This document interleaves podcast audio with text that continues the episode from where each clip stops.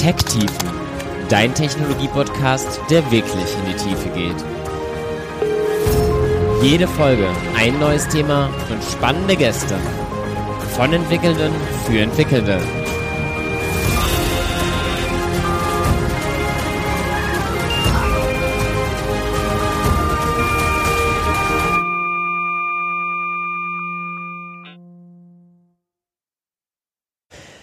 Ja, hallo und herzlich willkommen zur 40. Tech-Tiefen-Folge.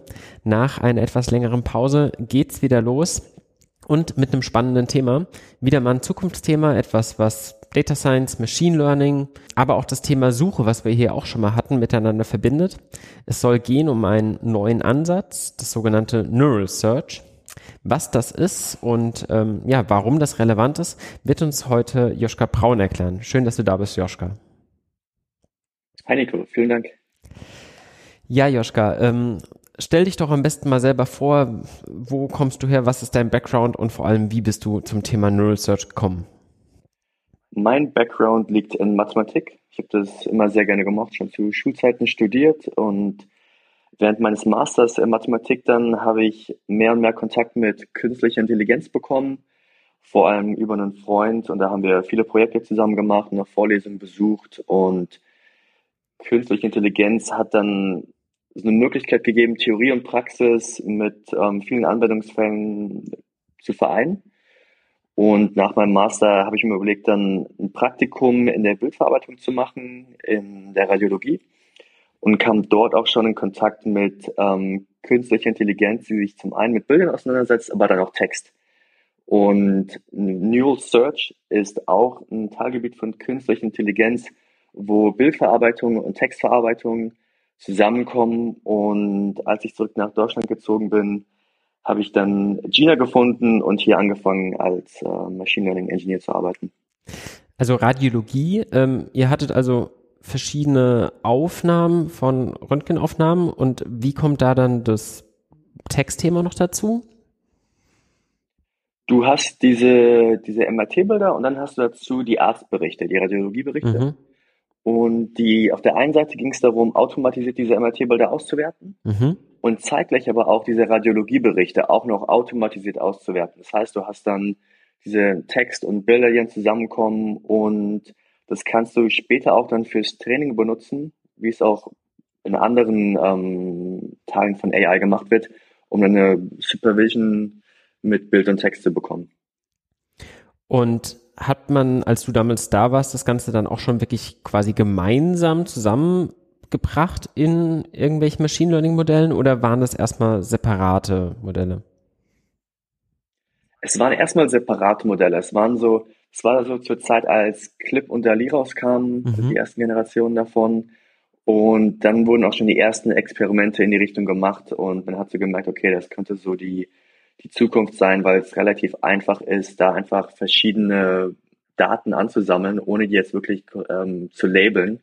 Weil man halt immer diese Arztberichte und diese Bilder, diese MRT-Bilder in, ja, in so Labels reindrücken muss, damit das ähm, Machine Learning-System das auch lernen kann. Mhm.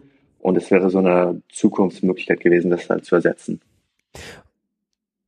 Genau, das tut man ja dann eben auch beim Thema Neural Search. Also wir versuchen ja eben dann verschiedene Domänen zusammenzubringen. Wir werden da gleich nochmal im Detail draufgehen. Aber damals, als du daran gearbeitet hast, konntet ihr das dann dort damals auch schon umsetzen bei euch? Oder ähm, war das noch damals eine Vision, dass es da in die Richtung gehen könnte, aber als du da warst, kam es nicht mehr zur Umsetzung? Es kam noch nicht zur Umsetzung. Es gab so die ersten Projekte dazu und es wird versucht, das darüber zu lösen.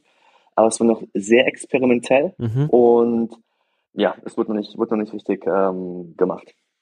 Woran hat es gefehlt? Was waren die Schwierigkeiten? Einfach so die Vorlagen, weil es so neu war, dass es dazu noch gar nichts gab? Oder war es vielleicht auch das Tooling? Waren es die Datengrößen? Ich meine, wahrscheinlich habt ihr nicht unendlich viele Radiologieberichte. Ähm, was waren die Hauptprobleme?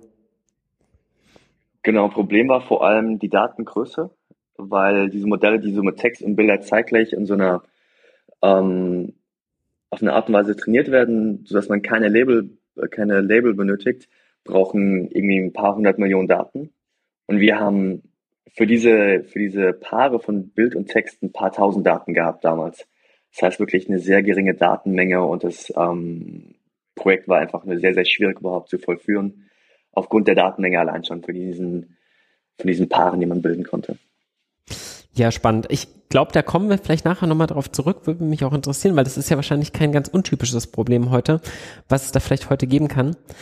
Aber ähm, ja, wir haben jetzt schon ein, zwei Mal vage über das Thema geredet. Also Neural Search, es geht darum, irgendwie verschiedene Domänen zusammenzubringen, aber vielleicht hast du da nochmal eine griffigere Erklärung. Was ist für dich Neural Search? Neural Search ist ähm, ich würde es als so semantische Suche beschreiben vielleicht, mhm. wo man versucht, diesen, den Kontext von Worten oder Bildern zu berücksichtigen. Und das ist vor allem so im Vergleich zu so traditioneller Suche, wo man dann irgendwelche Stichworte dann wiederfinden kann. Mhm.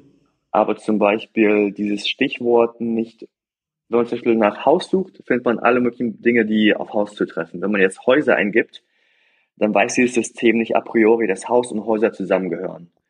Und dann Vektorensuche hat es zum Beispiel auch schon in sich vereinigt, dass es dann die gleiche Repräsentation, gleiches Verständnis hat davon. Und man kann so ein bisschen ähm, ungenauer suchen auf diese Art und Weise. Das hilft aber zum Beispiel auch, um ähm, von verschiedenen Sprachen gleichzeitig zu suchen. Das heißt, man hat die Daten auf Deutsch und versucht dann mit Französisch darin zu suchen, ohne es jetzt explizit zu übersetzen. Mhm, ja, genau. Also ich glaube, es führt ja einfach diesen Gedanken, den Virtu-Weg hatte, von wir arbeiten eben nicht mehr mit den rohen Texten und gehen einfach weg von den Texten hin zu inhaltlichen Repräsentationen, die dann halt eben durch Vektoren dargestellt werden. Ähm, was ja verschiedene Vorteile hat. Auf der einen Seite hast du eben ja schon erzählt, Haus, Häuser, das kann man vielleicht noch mit einer lexikal, lexikalischen Regeln irgendwie zusammenbringen, hat man in der Vergangenheit auch getan. Aber genau, wenn ich jetzt von Deutsch auf Französisch will, ist es halt schon viel schwieriger, das jetzt irgendwie über eine lexikalische Suche zu machen. Und es gibt ja nicht immer eine 1 zu 1 Übersetzung oder ähnliches. Deswegen braucht man da natürlich unbedingt eine Art von anderen Repräsentation und noch offensichtlicher wird es ja, wenn man dann mit irgendwas arbeiten möchte, was vielleicht gar keinen Text mehr hat und wo es entsprechend keine lexikalischen Möglichkeiten gibt, wie einem Bild oder auch vielleicht einem rohen Audio oder ähnlichen. Genau, ja. Oder wenn man auch Bilder durchsuchen möchte, ist das sehr, sehr schwierig in so einem traditionellen System. Also man kann natürlich anfangen, irgendwelche Stichwörter zu diesem Bild zu generieren oder zu einem Video. Aber das ist dann sehr, sehr, das verliert dann sehr viel Information, weil man halt mit diesen Worten, man braucht unheimlich viele Worte, um das Bild zu beschreiben, was wir als Menschen sehr gut verstehen. Und dafür bräuchte man ein System, was es dann sehr gute Stichwörter zu einem Bild findet. Und da muss man diese Stichwörter auch, Stichwörter auch wieder finden können. Ja. Das heißt, es ermöglicht es halt auch, Arbeit dem Data Scientisten oder wem auch immer abzunehmen, was ja sonst in klassisches Feature Engineering stecken müsste, um halt erstmal überhaupt irgendwelche beschreibenden Attribute in Textform jetzt für ein Bild oder ein Audio oder womit man auch mal arbeiten möchte, ähm, zu finden, um dann über diesen Proxy es irgendwie mit der Sprache zusammenbringen zu können. Und wenn man jetzt quasi das Bild direkt in eine Nummernform konvertiert und den Text und die beiden aber irgendwie zusammenbringt, dann ähm, umgeht man diesen ganzen Feature Engineering Step und kann halt eben so einen End-to-End Trainingsprozess auch ermöglichen, wie man vom Deep Learning kennt. Genau, das ist so die, die Idee damit dahinter. Du hast ja eben auch schon erwähnt, dass damals, als du noch in der Radiologie warst, sowas rauskam wie DALI 1 und Clip. Und das waren ja so zumindest die ersten populären Modelle, die eben geschafft haben, die Brücke zu schlagen zwischen solchen Modalitäten, indem sie irgendwie Text und Bild zusammengebracht haben. Ähm, wie haben die das denn damals gemacht? Ähm, Social Clip wurde so trainiert, dass man viele Paare gesammelt hatte aus dem Internet mhm. von ähm, Bildern und äh, Texten. Und dann ähm, dieses Modell, diesen hat man ein Modell, was den Text in den Vektor abbildet. Mhm. Und ein anderes Modell, was dieses Bild in den Vektor abbildet. Und hat dann versucht, diese ähm, Bild-Text-Paare, ähm, diese Vektoren von diesen Bild-Text-Paaren so zu kreieren, dass die sehr nah beieinander sind, wenn die zusammengehören, diese Paare. Und dass jetzt ein Text, was nicht zu einem Bild gehört, dass die Vektoren ähm, nicht nah beieinander sind. Um einfach dieses, dieses zeitgleiche Verständnis von, egal ob jetzt der Text oder das Bild reinkommt ähm, für dieses Modell, dass, diese, dass dieses innere Verständnis sehr ähnlich ist, diese Repräsentation. Das war jetzt für, für Clip. Mhm.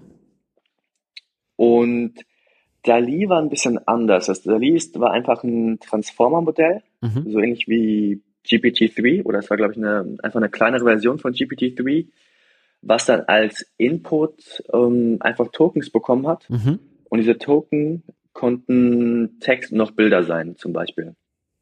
Und es wurde einfach so trainiert, dass es dann diese nächsten Token vorhersagt. Und das waren dann diese, diese Bildtoken. Mhm. Das war so DALI 1. Okay, das heißt, und, Clip war der Encoder vom Prinzip her, der halt einfach versucht hat, Text und Bild zusammenzubringen auf einem numerischen Space und damit dann die Brücke schlagen konnte zwischen den Domänen. Und ähm, mhm. DALI 1 war ähnlich wie man es jetzt auch kennt von Stable Diffusion oder DALI 2 halt eben ein generatives Modell, was eben immer den Weg gegangen ist von Text nach Bild oder ging da auch theoretisch der andere Weg? Soweit ich mich erinnere, wurde es im Training nicht Bild zu, Bild zu Text gemacht, mhm. sondern es ging wirklich nur darum, dieses, dieses Modell zu trainieren, was dann diese Bildtoken generiert. Und die waren halt, die waren komprimiert, diese Bilder im Endeffekt, mhm. und dann hat man die wieder äh, decompressed, mhm. um dann die eigentlichen Bilder wieder zu darzustellen. Und bei Clip finde ich es recht klar, man hat irgendwie einen Bild, was man halt in irgendeiner Form vielleicht noch vorverarbeitet mit irgendwelchen Convolutions oder wie auch immer. Und dann generiere ich da halt am Ende irgendwie einen Vektor raus, bekomme einen Textvektor, vergleiche die, versuche die zusammenzubringen, Backpropagation, fertig. Aber wie ist denn mhm. die Loss-Funktion bei sowas wie DALI, wenn man, hat man dann eigentlich die gleichen Text-Bild-Paare und versucht dann quasi anhand von dem Textpaar das ein ähnliches Bild zu erzeugen, wie das, was quasi da in dem Paar war? Oder wie funktioniert dort äh, der Trainingsprozess? Genau, man bekommt erst die ganzen, ähm, den Text rein mhm. und dann hat man die ähm, Bilder auch als Token und das heißt, dann kommt dieser, das Modell bekommt den Text und muss dann den ersten Bildtoken vorhersagen. Und dann bekommt es wieder den Bild und Text und muss dann quasi Schritt für Schritt dieses ganze wie, wie GPT-3 auch, ähm, den Rest ähm, vorhersagen als so ein Autoregressive Modell. Und ein Bild-Token ist aber ein Bild, also einfach das erste Bild, Bild, was zu dem ersten Text komplett gehört, oder ist es dann wirklich irgendwie einzelne Token des ersten Textes werden zu Bildsegmenten? Nein. Das sind, das sind dann so, das Modell, weil es natürlich sehr, sehr schwierig ist, ähm, es in diesen Bildern diese Bilddimensionalität zu machen, weil die Dimensionalität einfach sehr, sehr hoch ist, komprimiert man erst diese Bilder und dann kann man die in so Tokens splitten mhm. und dann durch dieses Modell ähm, schicken und dann das Modell dazu bringen, dass sie diese komprimierten Bildsegmente vorhersagt. Mhm. Und dann werden die wieder ähm, decompressed danach. Weil ansonsten, wenn man wirklich diesen, diesen Pixel Space vorhersagen mhm. würde, wäre das einfach ähm, eine extrem hohe Dimension, mit der man arbeiten würde. Das heißt, hat DALI 1 dann auch schon so ähnlich gearbeitet wie heute so ein Stable Diffusion oder sowas im Sinne von wir erzeugen aus dem Text erstmal ein niedrig, niedrigeres Embedding, also diese einzelnen Bereiche und die befüllen wir dann nachher zu einem größeren Bild? DALI 1 und DALI 2 funktionieren anders. Also DALI 2 und es eher darum, diese, oder im Stable Diffusion, was du auch gerade angesprochen hast, geht es um diesen Latent Space zu, zu verändern. Mhm. Und dort wird auch Clip so als, als Modell benutzt, um so einen Anfangsvektor zum Beispiel zu bekommen. Und in, in DALI 1 ist es so ein, ein Autoaggressive Modell. Das heißt, man hat die ganzen, man hat irgendwie eine gewisse, einfach irgendwelche Token eingegeben und versucht den nächsten Token vorherzusagen, mhm. bekommt diesen vorhergesagten Token wieder als ähm, Eingabesequenz und ähm, predicted dann den nächsten Token und macht es so Schritt für Schritt immer weiter die Token generiert, also quasi die nächsten Bildteile werden dann generiert Stück für Stück. Mhm. Und dann später bei, bei DALI 2 werden dann direkt ähm, diese Vektorrepräsentation, die man davon hat, wird einfach so verändert, auf, um dieses, dieses Bild dann zu erhalten, was man im Endeffekt haben will. Und dann werden die dort wieder auch zu einer höheren Auflösung ähm, decompressed. Okay, ja, klar. Also wir haben auf jeden Fall dann, wir waren ja noch dabei, erstmal zusammenzuspinnen, was jetzt eigentlich für so ein Neural Search wir brauchen. Und wir brauchen halt als erstes mhm. irgendwie ein Modell, was mir jetzt mit einem Texteingabe oder auch theoretisch mit einer Bildeingabe dann etwas durchsuchen kann, was jetzt über verschiedene Modalitäten gehen könnte, aber vielleicht auch einfach nur über Text in verschiedenen Sprachen oder so. Ist uns letztendlich egal, solange wir es irgendwie durch ein entsprechendes Modell, wie zum Beispiel Clip, in einen mathematischen Raum überführen können. Jetzt mhm. brauchen wir aber ja noch irgendeine gute Infrastruktur, um uns in diesem, in diesem Raum zu bewegen. Und da baut ja auch so ein Neural Search Framework ähm, noch verschiedene Komponenten mit ein. Vielleicht können wir da mal drauf eingehen, wie man jetzt effizient eine Suche macht in diesem numerischen Raum, den wir, ähm, den wir uns erschaffen haben mit diesem Modell. Genau, das heißt, du hast diese, so Teile von diesem Neural Search System sind ein Preprocessing, dann ein Modell und dann hat man einen Indexer oder eine Vektordatenbank, mhm. sodass man wie für so eine das, ist eine Datenbank, kann man sich vorstellen wie vielleicht eine MySQL-Datenbank ähm, zunächst, sodass man aber ohne jetzt äh, mit so Key-Value-Pairs sucht, sondern einfach nur nach sehr ähnlichen Vektoren sucht, wie, die, ähm, wie der Suchvektor zum Beispiel. Und das heißt, man hat eine, eine Suchanfrage, kommt rein, das Ganze wird in einen Vektor abgebildet und dann vergleicht man das zu allen möglichen Vektoren in dieser Vektordatenbank. Und das ist erstmal für eine sehr kleine Datenzahl möglich, vielleicht. Mhm. Für ein paar tausend, vielleicht sogar zehntausend Vektoren. Aber wenn man dann hunderttausende oder Millionen oder Milliarden Vektoren hat, wird es sehr, sehr schwierig, es dann dort exakt zu suchen und den, ähm, alle Möglichkeiten auszutesten. Okay, das heißt, ähm, nehmen unser Eingang, unseren Eingabeparameter, transformieren den über ein ähnliches Verfahren, wie wir halt alle unseren indizierten Dokumente schon ent entsprechend ähm, transformiert haben. Und jetzt müssen wir diesen numerischen Raum irgendwie durchsuchen nach dem nächsten Paar. Und das, was man da, glaube ich, als Stichwort jetzt nennen muss, ist ja die Approximate Nearest Neighbor Search, also die Suche nach dem nächsten Nachbar, aber eben nicht exakt, sondern approximate, um eben mhm. einen guten Trade-off einfach zu finden zwischen Genauigkeit und Geschwindigkeit, oder? Genau, das ist so der, der Trade-off, der in dieser Approximate Nearest Neighbor Search gemacht wird, um möglichst die, ähm, möglichst schnell ähm, relevante Suchresultate anzeigen zu können. Ja. Und dafür gibt es ähm, verschiedene Verfahren, die ja, die ja verwendet werden. Hauptsächlich in den Vektordatenbanken wird ähm, HNSW benutzt mhm. oder Modifikationen davon, weil es einfach State of the Art ist. Aber zum Beispiel von Spotify gibt es ähm, eine Bibliothek, Anoi heißt die, mhm. wo man einfach mit, ähm, mit Bäumen, mit so, ähm, ja, mit Bäumen den ganzen Vector Space durchsuchen kann, relativ effizient, aber das ist dann schwierig, wenn man dann einfach eine sehr große Datenmenge hat. Ja. Ähm, vielleicht macht es ja auch mal Sinn, noch ein bisschen auf diese Verfahren einzugehen, damit man sich das ein bisschen vorstellen kann. Zumindest ich hatte ähm, Hannes Willip, was du ja gerade schon als mit populärsten Vertreter vielleicht gesprochen hast, quasi mal ein bisschen im Einsatz. Und ich finde es eigentlich die Idee, die sie machen, recht interessant. Also ähm, Hannes Velib mhm. ist ja eine Erweiterung von dem Navigatable Small World NSW und zwar in einer hierarchischen Ausführung. Und vom Prinzip her, mhm. wenn ich das so richtig verstanden habe, ich würde es gerade einfach mal versuchen zu erklären, du kannst mich ja gern korrigieren, ist, glaube ich, einfach ein Graphmodell, wo jeder Vektor da drin erstmal eine Graphverbindung bekommt zu einer gewissen Anzahl an Nachbarn und die konstruiert man so, dass sie teilweise ähm, sich sehr nahe sind anhand des Vektorraumes und so, dass sie teilweise relativ weit entfernt sind anhand des Vektorraumes. Jetzt komme ich eben mit meiner Suchanfrage, mit meinem Vektor dafür und lande bei einem vordefinierten Anfangsknoten ähm, in diesem Graphen und nehme mir von dem alle seine Nachbarn und gucke, zu welchem der Nachbarn ist denn diese Suchanfrage am nächsten.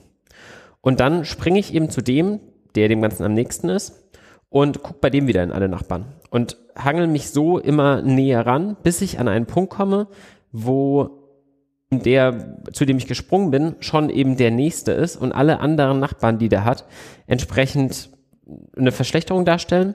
Und dann ist das quasi mein bester Punkt. Und bei dem hierarchischen Ansatz spiele ich das Spiel eigentlich einfach nur auf mehreren Ebenen und habe halt in der ersten Ebene noch gar nicht alle Datenpunkte prinzipiell verfügbar, um einfach schneller an einen optimalen Punkt zu tangieren und gehe dann eine Ebene tiefer, in der einfach mehr Punkte indiziert sind und ich mich dann feingranularer weiterentwickle, um nicht so früh in so einem äh, lokalen Minimum stecken zu bleiben vielleicht. Und ähm, genau, so, so habe ich zumindest diesen Ansatz da verstanden. Ähm, Hast du sehr gut erklärt. Es wäre natürlich am besten, wenn man es noch eine Grafik hätte und dass man es da gut sehen könnte. Aber genau, das, man Schritt für Schritt ich blende mal ähm, den, diesen Layer-Chart von HNS-WLib, ähm, den man schön von der Seite hat, ähm, mal ein mhm. als Kapitelbild, wer reinschauen will. Ähm, weiß ich, aber macht jetzt auch keinen Sinn, da nochmal drüber zu reden, um, oder? Nee, nicht unbedingt, aber das hast du, hast du schon sehr gut erklärt. Also es ist halt so ein, dass man so Schritt für Schritt immer versucht, den nächsten Nachbarn zu finden und es halt auch die Möglichkeit hat, relativ schnell sich durch diese Vektoren hindurch zu bewegen und halt schnelle Sprünge machen kann, um dann an den richtigen Stellen dann kleinere Sprünge im Endeffekt zu machen oder eine genauere Auflösung zu bekommen. Ja, und dabei geht es halt immer irgendwie um diesen Trade-off zwischen, wie viele Punkte habe ich insgesamt, die ich indizieren will, wie viel Zeit bin ich bereit zu investieren und wie hoch muss meine Genauigkeitsgüte sein. Mhm. Ähm, und ich glaube, da sind dann auch die unterschiedlichen Verfahren unterschiedlich geeignet für oder wann würde man vielleicht auch zu einem ganz anderen Verfahren statt dem Graph-Ansatz zu ähm, so einem Baumansatz zum Beispiel wie in Anoi benutzt ähm, gehen oder irgendwie so einem Quantization ähm, Hashing-Ansatz, wie es irgendwie zum Beispiel äh, Face benutzt? So, so, als Standard wird für gewöhnlich ähm, HNSW benutzt, mhm. die ganzen Vektorendatenbanken. Und ähm, ich glaube, wenn man jetzt selber ein kurz ein schnelles ein Projekt starten will, dann ist vielleicht Anoi ganz, ganz gut, mhm. weil man das sehr einfach benutzen kann. Und, ähm, und dann gibt es in der Praxis halt noch Weiß natürlich. Und das kann man dann muss man wahrscheinlich so ein bisschen selber tunen. Das ist dann wahrscheinlich die Frage, wie sehr man sich mit verschiedenen Suchalgorithmen oder diesen Approximate Nearest Neighbor Searches auseinandersetzen will und die verschiedenen Parameter tunen mag. Und das will ich, glaube ich, davon abhängig machen. Dann gibt es auch verschiedene Vektordatenbanken, die diese verschiedenen Algorithmen, ähm, ich glaube, es gibt ein oder zwei, die ermöglichen das, dass man die Performance von verschiedenen Algorithmen vergleichen kann. Mhm aber so für gewöhnlich wird, die, wird HNSW als so als Default genommen. Ja. Und vor allem halt so ähm, Crude Operation, Operations, also Create, Read, Update und Delete ähm, zu ermöglichen. Das ist zum Beispiel vielleicht so ein, so eine Limitierung von Anoi vielleicht. Weil man da dann nicht mehr einzelne Punkte so einfach aus so einem Graph rausnehmen kann? Oder? Genau, weil die halt so genommen werden, um diese, um diesen Baum zu kreieren, um diese Veroni Cell mhm. zu erzeugen. Und wenn dann diese, ähm, oder diese Vektoren, über die man splittet, nicht da sind, dann geht es nicht mehr so gut. Oder auch im Endeffekt noch mehr, ähm, noch mehr Vektoren hinzuzufügen, ist auch so a priori nicht möglich. Okay, und du hast jetzt selber gesagt, ähm, es gibt diese verschiedenen Datenbanken, die unter der Haube eben sowas, eine Approximate Nearest Neighbor Suche implementieren. Prinzipiell kann ich diese Libraries ja auch einfach an sich benutzen, wenn ich jetzt nur die Suche will. Aber was bieten mir diese Datenbanken denn jetzt noch on top darauf, neben dieser Suche? Um, es ist halt einmal so Operationen, wie dass man neue Daten einfügen will oder die halt in, in einer sehr schnellen Geschwindigkeit lesen mhm. will. Und es halt auch vielleicht bei einer Skalierung zu Milliarden Daten oder wie viele Daten man auch immer man jetzt benutzt, ist es dann eine Frage, dass sie halt daraufhin optimiert mhm. wurden oder auch dann Dinge wie ähm, Persistenz oder Consistency, also was man auch von anderen Datenbanken gewöhnt ist, dass man dort, dass man dort den gleichen Komfort hat, mhm. ist dann so ein Grund, weshalb man die benutzt. Oder wenn man nicht einfach die, die Menge skalieren möchte an Daten. Man fügt jetzt noch eine weitere Million an Daten hinzu und will sich gar nicht darum kümmern, dass jetzt richtige Ressourcen dafür alle, ähm, allokiert, äh, allocated werden. Mhm. Und das sind dann so, so ein paar Gründe. Oder zum Beispiel, wenn man jetzt Pre-Filtering anwenden will auf die Suchen. Das heißt, du hast jetzt deine, vielleicht deine E-Commerce-Daten und willst dann nur irgendwelche Produkte erhalten, die in einem gewissen, gewissen Preissegment sind. Das heißt, du musst zusätzlich zu dieser, zu dieser Approximate Nearest Neighbor Search auch noch Filter definieren. Mhm. Und es ist zum Beispiel nicht berücksichtigt in diesen Algorithmen, über die wir gerade kurz gesprochen haben. Und deswegen haben diese Vektordatenbanken die teilweise angepasst, um auf dieses, auch dieses ähm, Filtern zu ermöglichen, mit noch zeitgleich einer sehr guten Laufzeit. Man kann das natürlich auch im Nachhinein anwenden, mhm. diese, diese Filter. Aber dann kann es sein, dass niemand von diesen, dass kein Resultat diesen Filter eigentlich erfüllt. Das heißt, man gibt im Endeffekt keine Resultate zurück, was jetzt nicht gut wäre. Ja, also dieses Thema Pre-Filtering, Post-Filtering hat mich auch eine ganze Weile umgetrieben. Ähm, was wir damals vom Prinzip her machen wollten, war halt auch eine Suche über nicht verschiedene ähm, Modalitäten, aber verschiedene Kategorien von Text und wollten halt eben ein Filtern anhand dieser Kategorien ermöglichen und dann halt innerhalb der die nächsten finden.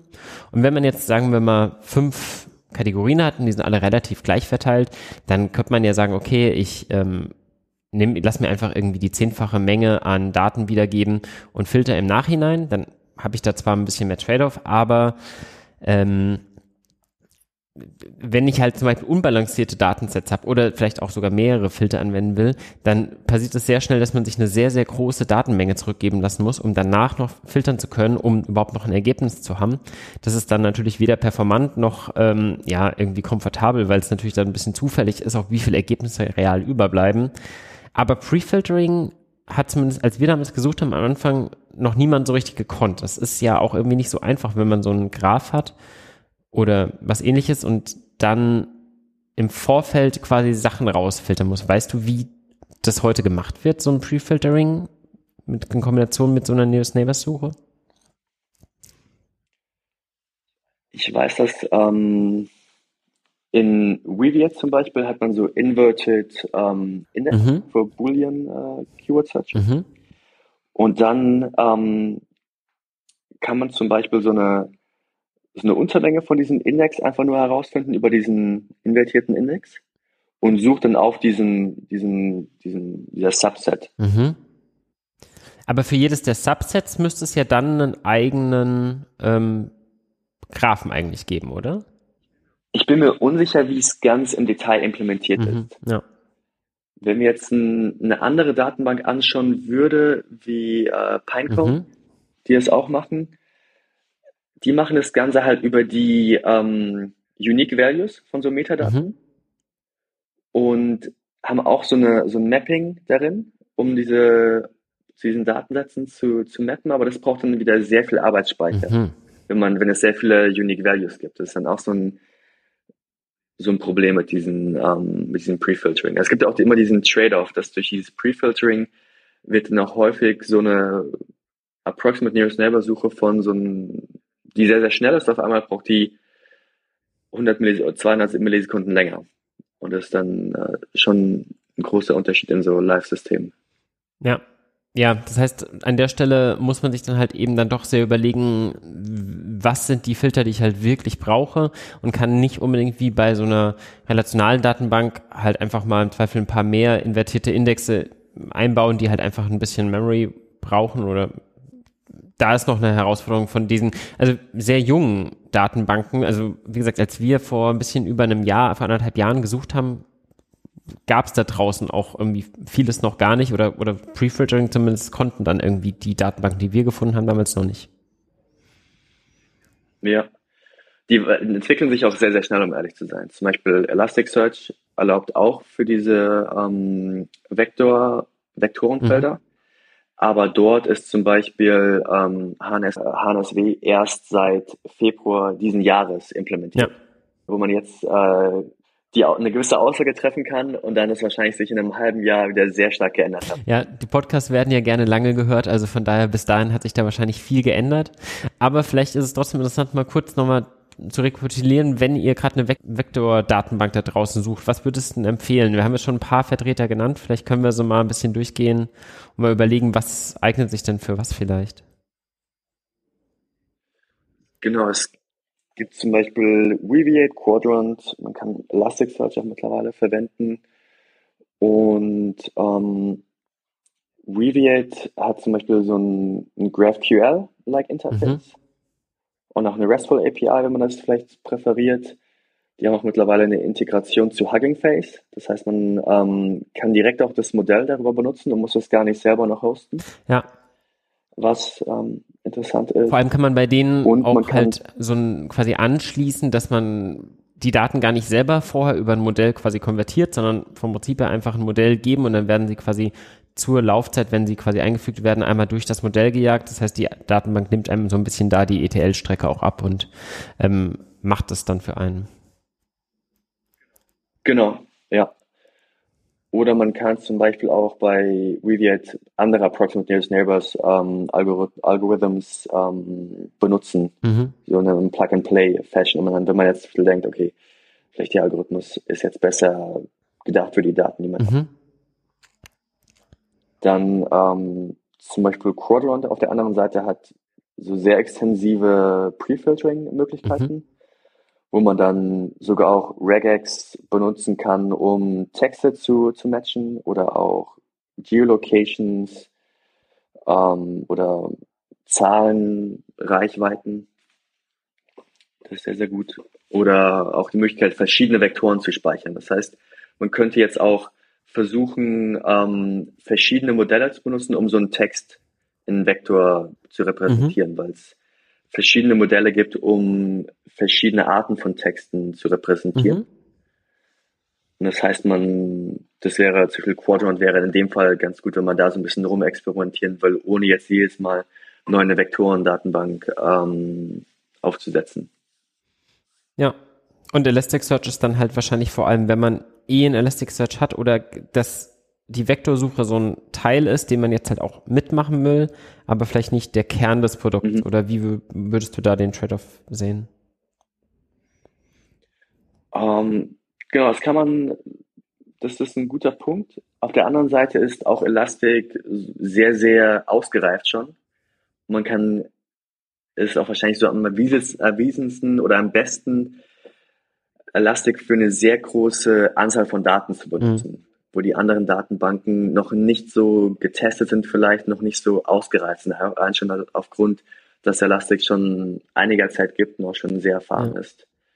Und ein anderer sehr spannender Aspekt von Elastic ist, dass man dort diese traditionelle Keyword-Suche mhm. ähm, mit der Vektorensuche kombinieren kann über BM25. Das ist zum Beispiel etwas, was Quadrant oder Reviate äh, nicht anbieten. Und dafür wäre es auch super spannend, das zu benutzen. Ah ja, okay. Das ist natürlich das heißt, interessant, dass eine nur reine lexikalische Suche über BM25 kann ich mit den beiden anderen gar nicht machen. Genau. Das müsste man dann nochmal extra in einem, ja, einem weiteren Schritt machen äh, selber. Und das wäre dann ähm, das natürlich nicht so, nicht so optimal, wenn man jetzt viele Daten hat weil man dann wahrscheinlich im Endeffekt einen Elasticsearch Cluster hat und dann Reviate und dann äh, kann man eigentlich auch direkt wahrscheinlich Elastic benutzen. Ja. Ähm, ja, wir haben jetzt Viviate Quadrant und Elasticsearch erwähnt. Ähm, Pinecone ist ja, glaube ich, immer noch ziemlich häufig erwähnt auch, ähm, wobei die halt, mhm.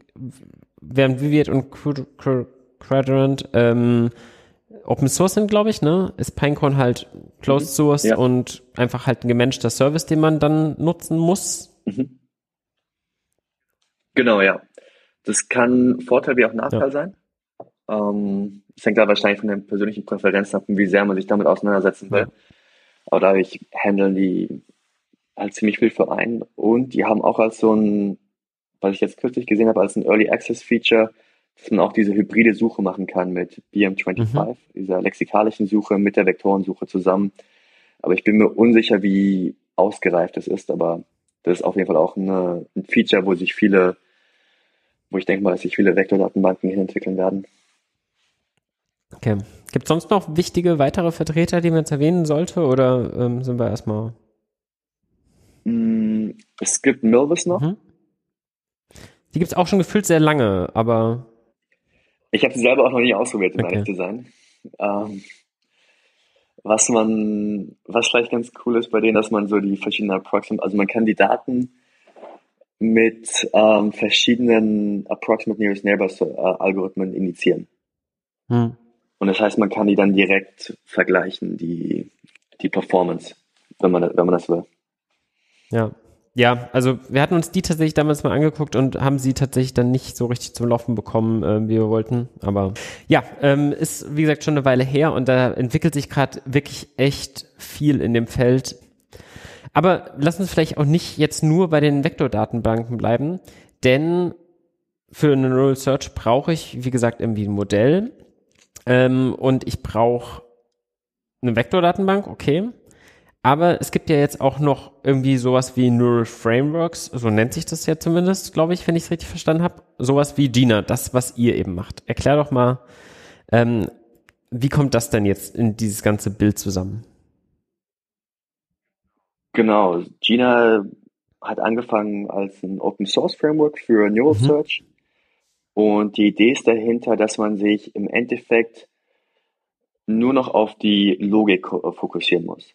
Das heißt, dieses ganze Framework ähm, bringt mit sich, dass das Ganze in Microservices ähm, äh, gepackaged wird, dass die Dinge automatisch vielleicht skaliert werden auch und ähm, dass man einfach diese ganzen, dieses ganze Deployment und ähm, dieses MLOps einfach sich, ähm, dass es abstrahiert wird von einem, dass man sich wirklich nur auf die Logik fokussieren kann. Okay, so sieht mein Preprocessing aus. So sieht das ähm, Modell aus, womit ich arbeiten will. Und ich darauf achten muss, okay, ähm, sind die Dinge richtig orchestriert, vielleicht auf meinem Kubernetes-Cluster? Oder kann ich die, werden die richtig gemonitort, bekomme ich die, ähm, bekomme ich mit, wenn jetzt irgendwas ähm, ausfällt oder bekomme ich mit, wenn jetzt irgendwo eine sehr große Latency ähm, entsteht und das Ganze wird dadurch sehr stark vereinfacht. Und mittlerweile geht es nicht nur noch um Neural Search, sondern um allgemein um Multimodal Data, wo dann, weil ähm, wir gemerkt haben, dass einfach das, dass dieses Framework auch dafür sehr gut verwendet werden kann. Was würde ich denn mit Multimodal Data machen neben Suche? Zum Beispiel ähm, Creative AI ist so momentan ja ein ziemlich großes Thema, worüber wir auch gerade eben schon gesprochen haben mit DALI 2 und Stable mhm. Diffusion. Mhm. Und das heißt, man könnte zum Beispiel einfach ähm, ein System haben, was dann Text als Input bekommt und dann Bilder ausspuckt zum Beispiel. Und es wäre dann auch so ein, so ein System. Wie unterscheidet sich das jetzt von einem, dem Stable Diffusion Modell? Weil das tut ja genau das. Mhm. Ein Punkt ist zum Beispiel, dass man das Framework benutzen kann, um so ein gefeintuntes Stable Diffusion Modell zu hosten oder halt da, da reinzubringen. Das heißt, man hat erst, man hat dann vielleicht ein, ähm, ein Executor, so nennen wir das, ist dann so ein gefeintuntes ähm, Diffusion Modell, dann ist ein anderer Executor ein Clip-Modell, weil man dieses Clip-Modell auch für Stable Diffusion braucht. Und dann die verschiedenen Komponenten werden dann in einzelne ähm, ja, Programme gepackt, sodass man die individuell hochskalieren könnte zum Beispiel. Mhm. Also oder auch zum Beispiel Clip könnte man jetzt für zwischen verschiedenen ähm, Systemen teilen auch, weil es eine Ressource ist, die nicht nur dort benötigt wird, sondern an verschiedenen verschiedenen Stellen. Und das heißt, man hat dann vielleicht einfach einen ähm, ein GPU-Node am Laufen, wo dann Clip gehostet wird und dann wird dort dann auch die Kosteneffizienz höher. Also so gesehen so ein bisschen eine Microservice-Verwaltung für Dinge, die mit mehreren Modalitäten arbeiten. Genau, das wurde dafür optimiert aufgrund von den Datenstrukturen, ähm, die benutzt werden, wie zum Beispiel Dockeray, was so ein, auch ein Open Source Library ist. Und es geht darum, diese Microservices ähm, richtig zu orchestrieren und auch richtig observable zu machen. Also dass man die, wie schon gesagt, so Latency und auch Fehler gut nachverfolgen kann. Ja, dann ähm, erzähl doch vielleicht da auch noch mal ein bisschen im Konkreten. Also du hast jetzt gerade Doc Array ähm, erwähnt. Ähm, das ist eine Library, die habe ich selber auch mal ausprobiert. Muss ich sagen, die funktioniert wirklich schön in der Benutzung. Ähm, ist so eine Art Wrapper um ähm, diese verschiedenen Modalitäten zu standardisieren und ja, Daten von A nach B damit zu schieben? Oder wie würdest du Docker Array beschreiben? Genau, ist eine Art, eine sehr lightweight Erweiterung von so einer, von der Python-Liste im mhm. Endeffekt, wo dann verschiedene Datenmodalitäten drin gehalten werden können für diesen Transfer von, von einem Microservice zum nächsten und ähm, insbesondere unstrukturierte Daten dass man die einfach ähm, in so einem, in einer Datenstruktur gut ähm, darstellt und auch von A nach B schieben kann. Okay, also wir können Daten von A nach B schieben. Ihr habt ja daneben noch ein paar andere Libraries, ähm, die ihr auch anbietet, damit Nutzer ähm, effizienter arbeiten können. Ähm, erzähl doch vielleicht von denen auch noch ein bisschen. Mhm. Genau, es gibt noch äh, Feintuner mhm. und da ist so die Idee dahinter, dass man ein Modell feintunen kann für die gewisse Neural Search Anwendung. Und denn du hast diese ganzen vortrainierten Modelle, die ganz gut funktionieren, aber man muss die immer noch so ein bisschen auf den eigenen Anwendungsfall anpassen oder die eigene mhm. Domäne. Mhm. Und das heißt, dafür kann man dann Feintuner benutzen, um das Modell dann dementsprechend anzupassen. Was? Und dann auch wieder. Mhm. Also wie funktioniert Feintuner denn an der Stelle? Wir haben ja selber jetzt zum Beispiel ein Beispiel aus deiner Historie mit der Radiologie. Ähm, Wäre es mhm. denn möglich, Feintuner zum Beispiel zu nutzen, um Clip oder irgendein ähnliches Modell auch für so ein gefühlt doch sehr anders gelagerte Datentyp irgendwie anzuwenden?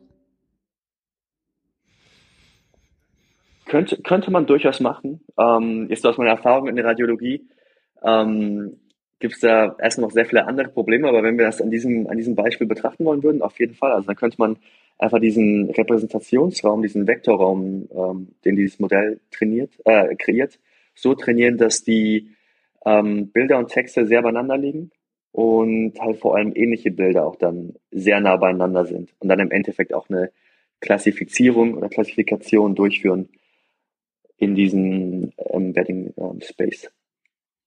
Einfach diese, man kann diesem einfach den, diese Paare von Bilder und Text geben und dann wird das, äh, wird dann ein Clip, wenn man es vielleicht auswählt, oder ein anderes Modell darauf dann trainiert, dass die Embeddings ähm, möglichst geringen ähm, Loss haben. Was hättest du gesagt, wie viel hättet ihr so in der Retrospektive heute euer Radiologie Thema damit vielleicht lösen können oder hättet ihr dafür dann trotzdem wahrscheinlich nicht genug Daten gehabt? Oder ich meine, natürlich hast du es nicht ausprobiert, aber hast du ein Gefühl, wenn jetzt du heute an demselben Punkt da wärst, wäre es dann damit umsetzbar? Ich glaube, dass die Datenmengen in dem Fall vor allem in der, in, in Radiologie zu niedrig sind, weil du halt Daten hast, die so mit dem bloßen Auge sogar teilweise sehr, sehr ähnlich aussehen. Mhm. Und dafür sind, glaube ich, diese, dafür muss man dann ein bisschen mehr spezialisiertere Lösungen finden, um, um diese Radiologiemodelle dafür, darauf fein zu tunen. Also sogar halt, wenn man pre-trained Models auf ImageNet benutzt, gibt es im Endeffekt keinen großen Unterschied, als ob man die einfach von einem, von zufälligen äh, Anfangswerten trainiert. Also gibt es leider nur sehr wenige Übertragungswerte mhm. von vortrainierten Modellen in der Radiologie bisher, weil einfach die, Domäne so anders ist und dass man da halt so ein bisschen spezialisiertere Lösungen äh, finden muss. Aber was wir in der Praxis, was wir auch schon gesehen haben, auf ähm, Real-World-Datasets, dass man ähm, im E-Commerce-Bereich die Performance ganz gut boosten kann, weil man da dann auch diese die Bilder mit den Texten zusammen hat und es sich sehr gut anbietet, um dann so Clip darauf zu feintunen um zum Beispiel halt einen Schuh zu finden und dann halt sagen zu können, ich will aber einen blauen Schuh und der soll Schnürsenkel drauf haben und irgendwelche Features quasi zu suchen, die ansonsten vielleicht nicht extra für diesen Schuh genau genannt werden, die man aus einem Bild identifizieren könnte. Genau. Oder wenn man jetzt irgendwie auf einmal nach Sandalen sucht und das aber überall irgendwie Schuh genannt wurde, das könnte dann auch darüber ähm, geschehen. Mhm. Was, was ist denn aktuell neben Bild und Text noch eine gern genutzte Modalität? Also Bild und Text sind bisher noch, kann man wirklich noch sagen, die meistgenutztesten Modalitäten, weil es da auch ähm, den größten, die größte Menge an pre-trained mhm. Models gibt. Aber so als nächsten Schritt könnte man auch sowas wie Audio sich anschauen, was dann auch häufig gemacht wird, ähm, oder 3D-Modelle oder Video, wobei man für Video auch einfach auch im Endeffekt ähm, die Image-Modelle benutzen kann und dann diese, diesen Zeitaspekt versucht darin zu mhm. integrieren. Und dann ist vielleicht so Video wirklich so als nächster großer Punkt nach äh, Text und Image. Wobei du hast jetzt gerade auch 3D gesagt, das, ich meine jetzt mit gerade mit Stable Diffusion gibt es ja viele Ansätze, quasi daraus auch 3D-Modelle zu generieren. Das wäre ja andersrum für die Suche auch wieder echt interessant, weil man ja zum Beispiel bei einem Bild ähm, zwar jetzt Sachen fragen kann, wie welche Farbe hat es und so weiter, aber man schwierig nach exakten Größen zum Beispiel fragen kann. Und das wäre natürlich wiederum auch irgendwie sehr praktisch, um, um so eine Größenrelation mit reinzubekommen. Ich denke jetzt gerade so an einen Online-Shop mit technischen Bauteilen, Möbelstücke und so und, und so weiter, wo man einfach ähm, ja das schwer ist abzuschätzen.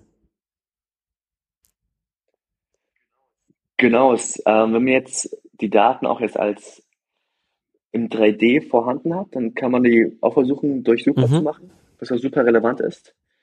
Ähm, vielleicht jetzt so einen in so einem Handwerkshop oder so würde ich wahrscheinlich eher so eine, so eine Filteroption wählen im Endeffekt, weil es da nochmal viel genauer ist.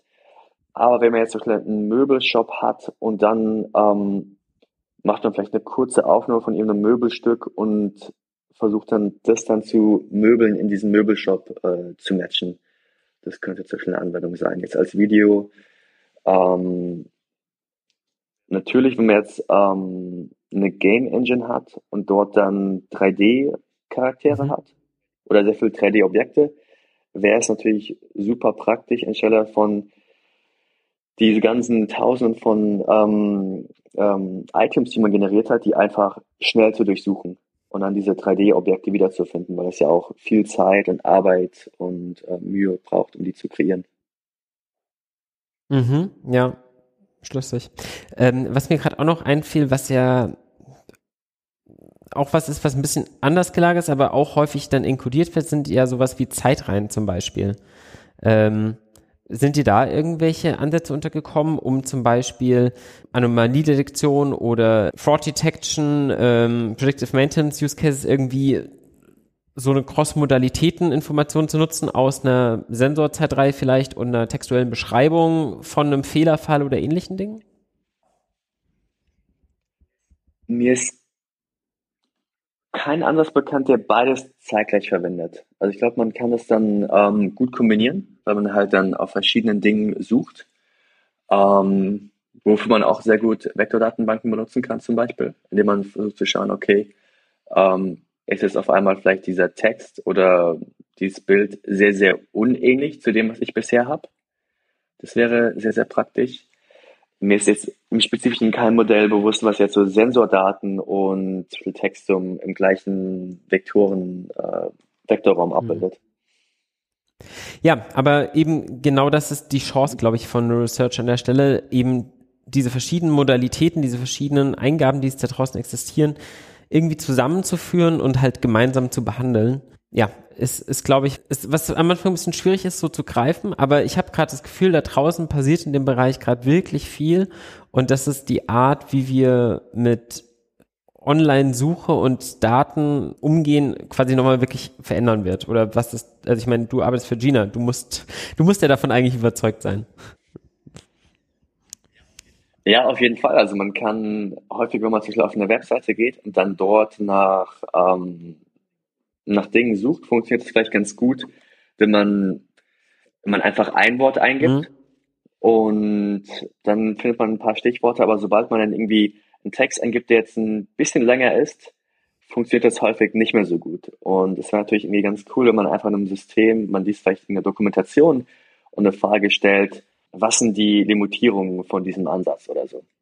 Und dann wird dieses System einfach eine Antwort geben, als ob man sich mit jemandem unterhält, der dieses diese Library einfach sehr, sehr gut kennt.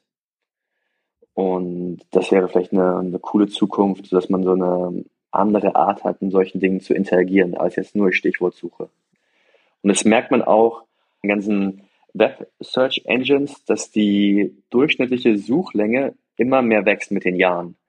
Dass man immer mehr Detailspezifisch also angeben muss, um die Resultate zu finden, die man haben will, als aber auch, auch zeitgleich möglich ist die mehr anzugeben und trotzdem noch relevante Suchresultate zu bekommen. Also nicht die, die Länge der die Dauer, wie Leute in der Suche interagieren, sondern die Spezifität, die sie als Sucheingabe quasi als Prompt äh, geben. Genau, die Anzahl der Wörter nimmt, ich weiß jetzt nicht in welchem Faktor alle zehn Jahre zu, aber es sind, gibt es eine stetige ähm, ähm, Richtung, wo es immer mehr Wörter angegeben werden in, in Online-Suchen zum Beispiel. Und das, die Idee ist, oder so ein bisschen die Vision ist, das Ganze auch zeitgleich oder auch für äh, Business-Daten zu ermöglichen, dass man dort vielleicht firmenintern einfach eingeben kann, Präsentation mit ähm, rotem Apfel, weil man vielleicht irgendwann eine, eine PowerPoint-Präsentation gegeben hat über irgendein Thema, man weiß den ja, Titel. Ja, man erinnert sich an dieses Bild da. Mhm. Genau. Und das wäre sehr cool, wenn man das einfach alles indiziert hat und dann automatisch dann diese Präsentation wiederfindet mit dem roten Apfel.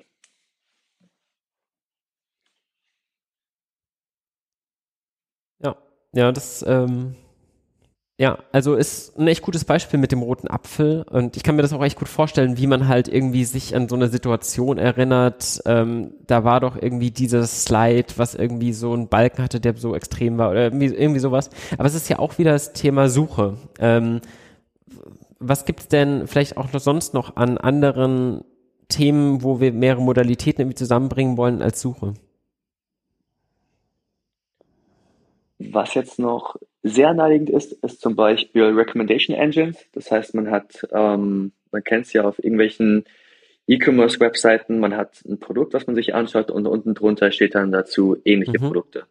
Und darüber kann das dann auch gut benutzt werden, weil es dann auch eine Vektorrepräsentation vielleicht von diesem Produkt gibt, von dem Text und von dem Bild und dann schaut man nach Produkten, die ähnliche Bilder und oder ähnlichen Text hat. Ist ja was, was eigentlich im in dem Bereich auch schon ewig gang und gäbe ist. Also man denke an so einen klassischen kollaborativen Filtering-Ansatz, ist ja eigentlich genau das, ähm, wo ich versuche halt irgendwie über implizites oder explizites Feedback eben eine Vektorrepräsentation zu benutzen und dann ähnliche zu finden. Ja klar, ähm, das liegt nahe. Genau. Jetzt kann man halt darüber halt bestimmen, was so die Interaktion von dem User ist mit den verschiedenen Produkten und das darüber halt die gruppieren. Oder halt, ähm, es gibt halt dann dieses so ein, so ein Cold-Start-Problem, dass man halt am Anfang keine Daten hat und das nicht wirklich zuordnen kann, die verschiedenen Produkte. Und man könnte jetzt natürlich die ganzen manuell miteinander verknüpfen, aber wenn man jetzt viele neue Produkte hat, die reinkommen, dann wird das sehr, sehr schwierig vielleicht. Und dann kann man das darüber automatisiert machen, über diese Modelle, die dieses Verständnis haben. Also indem ich versuche, ähnliche Produkte dann anhand von den Metadaten zu identifizieren oder versuche ich quasi das Feedback der Leute mit den Metadaten quasi zusammenzubringen? Man kann es natürlich sehr, sehr komplex machen und ähm, was auch sehr interessant ist, aber man kann auch erstmal anfangen, halt nur die Metadaten mhm. zu matchen und darüber dann sehr ähnliche Produkte zu finden und dann kann man auch noch sich anschauen, okay, der User hat das gekauft und haben ihn auch noch das gekauft. Das heißt, es gibt vielleicht auch noch irgendeine Beziehung zwischen denen. Mhm. Und dann die Logik da noch verbessern. Ja, okay, aber als dediziertes Pro ähm, Modell vielleicht für neue Produkte oder so, ja, ja. Mhm. Ja, halt für neue Produkte gibt es halt diese Daten nicht und dann kann man darüber einfach schauen, okay, wie ähnlich sind die Bilder, der ja. Text und ja, und das, die gleiche Sache kann dann auch benutzt werden, um dann zum Beispiel ähm, Copyright-Verletzungen zu mhm. finden. Also Deduplication ist auch ein, glaube ich, ein Punkt, der sehr, sehr wichtig ist und der bisher noch sehr viel Zeit kostet, weil man das Ganze manuell sich schauen muss, okay, wo hat jetzt ähm, ein User vielleicht das gleiche Bild hochgeladen, aber einfach nur die, die Farbe mhm. geändert.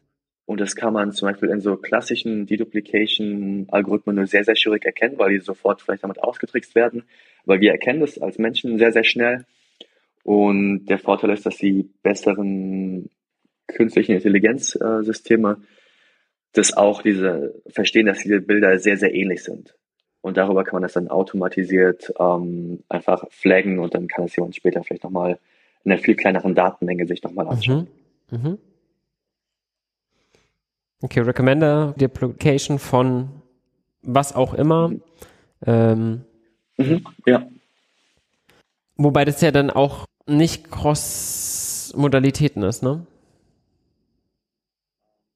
Ähm, genau, das ist jetzt nur, also Recommendation kann durchaus ja, äh, da ähm, Multimodal mhm. sein. Aber die Duplication hast du recht, das ist einfach nur von einer, von einer, bleibt einfach in der gleichen ja. Modalität.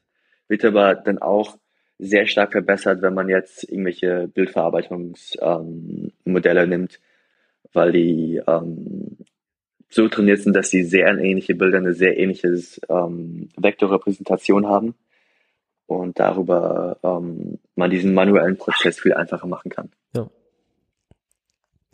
Was mich auch noch mal interessieren würde generell ist, ihr mit Gina, ihr sitzt ja auch in Berlin und da haben wir ja quasi gerade als Deutschland auch irgendwie so einen schönen Hub von irgendwie Startups, die generell was machen mit AI, beziehungsweise auch so irgendwie aus dem NLP Kosmos kommt, ne, mit, mit Spacey, ähm, mit, ja, Rasa ist das vielleicht gerade nicht mehr das beste Beispiel, aber halt ähm, den DeepSet-Leuten ja, die da auch wirklich gute Sachen machen und jetzt auch ihr. Ähm, wie groß ist denn da die Interaktion mit den anderen Startups? Tauscht man sich da regelmäßig aus und ähm, was sind da so eure Zukunftspläne? Mit den Startups gibt es, soweit ich weiß, keinen offiziellen Austausch, wenn ich das, äh, wenn ich da recht im Bilde bin. Natürlich geht man zu verschiedenen Meetups und, und trifft da Leute und hat eine gewisse Interaktion.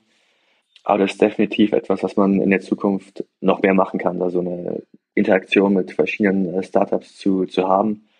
Also Gina ist nicht nur in Berlin, sondern halt auch sehr verteilt mhm. auf der Welt. Gibt es auch irgendwie zwei Büros in, in China, es gibt auch viele Leute in Indien oder auch in Griechenland oder auch in Spanien oder auch in den USA haben wir auch ein Büro. Und da ist man schon so sehr distributed und ähm, auch halt in so einem Remote-Setting. Okay, es klingt nach, ihr habt inzwischen auch wirklich viele Leute. Wie viel seid ihr? 50 Leute, glaube ich. 50 oder 60. Wow. Und die haben ja sicher doch einiges zu tun. Was sind denn die nächsten großen Pläne ähm, von Gina? Wo soll es hingehen? Ähm, es geht darum, die äh, in Cloud Services anzubieten. Das ist sowas wie Search as a Service. Also bisher war es das Ganze so ein, ähm, ein Open Search mhm. Framework. Und jetzt geht es darum, das ganze Open Search Framework auch noch mehr in der Praxis zu demonstrieren und dann in dem Team, in dem ich zum Beispiel arbeite, Gina Now, geht es dann darum, so Search as a Service anzubieten. Das heißt, man gibt einfach nur die Daten und äh, wir machen ja sehr einfach durch Super ähm, und da versuchen wir immer mehr Datenmodalitäten anzubinden und es möglich zu machen, dass man ähm, sich wirklich nur sehr, sehr wenig um diese Suche kümmern muss, sondern einfach nur die Daten hergibt und wir indizieren die dann, machen die durchsuchbar mit einer sehr guten Qualität und mit einer geringen Latency. Und da wird es auch noch bald äh, ein bisschen mehr geben ähm, in Sachen von Gina AI Cloud Apps, die dann äh, veröffentlicht werden. Okay, also man darf gespannt sein. Ähm, ja, so einfach Daten hergeben und dann machen wir die optimale Suche daraus. Klingt immer schon irgendwie so ein bisschen sehr ambitioniert, finde ich. Ähm, wenn man sie ja nicht, also ich weiß nicht, werdet ihr ein Custom Feintunen oder ähm, sind die vortrainierten Modelle draußen eigentlich so gut, dass es einfach erstmal reicht, wenn wenn es halbwegs der Anwendungsfall passt oder? Teilweise reichen sie aus, aber man braucht auf jeden Fall noch mehr Feintuning. Also, also Feintuning ist auch die Idee, dass das Teil von diesem, von diesem Produkt ist, weil die Modelle in gewissen Fällen, also in manchen Fällen sehr, sehr gut mhm. funktionieren. Out of the box, ohne dass man die feintuned. Aber zum Beispiel vor allem für so Text-to-Text muss man viel mehr Feintuning betreiben und dann zum Beispiel, wenn man jetzt sowas wie Text to, also wenn man mit Text in Bildern und Texten gleichzeitig mhm. sucht, dann muss man auch noch ein bisschen Feintuning betreiben und vor allem auch dann kann man das Ganze mit lexikalischer Suche mhm. kombinieren, also mit BM25 und darüber auch dann Performance ähm, Verbesserungen bekommen. Also natürlich ist nicht ganz so einfach, wie ich es gerade gesagt habe. Da passiert schon einiges zum Hintergrund. Aber die Idee ist, das Ganze ab zu, ab, zu abstrahieren von dem User und dass die sich darum sehr, sehr wenig kümmern mussten, sich eher um die Business Logic kümmern können. Wie kann man da noch eine Business Logic einfließen lassen? Zum Beispiel sowas wie, wie Ranking. Das heißt, man, man holt jetzt sehr viele Resultate mhm. raus, das heißt vielleicht irgendwelche Bilder und dann gibt es dann, ähm, wenn es eine Webseite ist, auf denen man nach ähm, Stock-Images mhm. sucht. Und dann gibt es vielleicht auch eine gewisse Popularität von diesen Bildern oder auch vielleicht gewisse Copyrights oder auch Interaktion, wenn es vielleicht noch eine Art Social Media Network dahinter gibt, wo man dann irgendwie darunter kommentieren kann und dann merkt man, okay, bei diesen Bildern wird sehr viel gesprochen, das heißt, vielleicht sind die relevanter und dann kann man die da nochmal ähm, boosten, gewisse Items. Oder wenn man zum Beispiel zu Amazon geht, dann hat man ja auch irgendwie sehr, sehr häufig Amazon Basics so als erstes Resultat oder die ersten zwei, drei und dass man sich darum kümmern kann, dass gewisse Items einfach ähm, geboostet werden, wenn man die ganz oben haben will. Okay, ja, also dann einfach so ein Post-Processing eigentlich darauf. Ähm, wir bekommen hier schon mal die Kandidaten und das wäre unser Ranking prinzipiell auf denen, aber dann machen wir nachher anhand von Items nochmal. Okay, ja, ich verstehe. Genau. Ja. ja. okay, cool. Also ihr werdet zu so einer Search Every, Everywhere Company. Ähm, wenn ihr so viele Leute habt, müsstet ihr auch immer onboarden und so weiter. Ähm, was hast du denn für Empfehlungen, um sich in das ganze Thema reinzulesen? Videotutorials, Bücher, ähnliches. Vielleicht hast du da auch noch mal ein, zwei Tipps auch für die Hörer. Ich glaube, so am besten ist es, sich einfach äh, mit Beispielen mhm. zu beschäftigen. Also man kann so ein bisschen so die, die theoretischen äh, Hintergründe halt lesen, darüber lesen, aber sich dann vielleicht einfach durch so Beispiel-Sections durchzulesen, das auszuprobieren, so ein bisschen an so das eigene Projekt, was man im Kopf hat, anzupassen. Mhm. Und darüber dann versucht, die verschiedenen Komponenten zu verstehen. Und dann ähm, bei Gina zum Beispiel gibt es eine, gibt's eine Art Bootcamp, was man machen kann, um dann mehr darüber zu verstehen. Oder das, wir haben auch letztens ein Buch veröffentlicht zu Neural Search, was das Ganze sehr aus, äh, ähm, ausgiebig bespricht. Und ich glaube, am besten ist es, wenn man einfach ein Projekt im Kopf hat und dann versucht, dieses Projekt so Schritt für Schritt immer weiter umzusetzen und dann lernt man schon auf eine sehr natürliche Art und Weise die Dinge, die sehr wichtig sind für einen. Okay, top. Ähm, ja, absolut. Hands-on ist immer das Beste. Ich finde dann immer auch so ein Buch nebenher oder irgendwas so begleitend zu haben, wenn man gerade mal irgendwie auch festgefahren ist oder so und einfach mal wieder einen Abstand braucht, ein bisschen theoretischen Input, auf jeden Fall gut. Ähm, von daher kannst du mir da nochmal den Link geben, dann kann ich das auch nochmal verlinken gerne. Mhm. Gerne, ja. Ja, ähm, ich glaube, wir haben schon viel darüber geredet, weil es eh so ein Zukunftsthema äh, ist, wo es zukünftig hingehen soll. Von daher, glaube ich, liegt es jetzt in der Zukunft, das zu zeigen, ob es da auch wirklich hingeht. Ja. Ja. Ich hoffe, euch da draußen hat's gefallen. Ihr habt interessante Ideen mitbekommen, was man noch so alles machen könnte, wenn man diese Brücke schlagen kann zwischen den verschiedenen Modalitäten da draußen. Und genau, vielen Dank dir, Joschka. Vielen Dank dir auch. Und genau, bis ganz bald.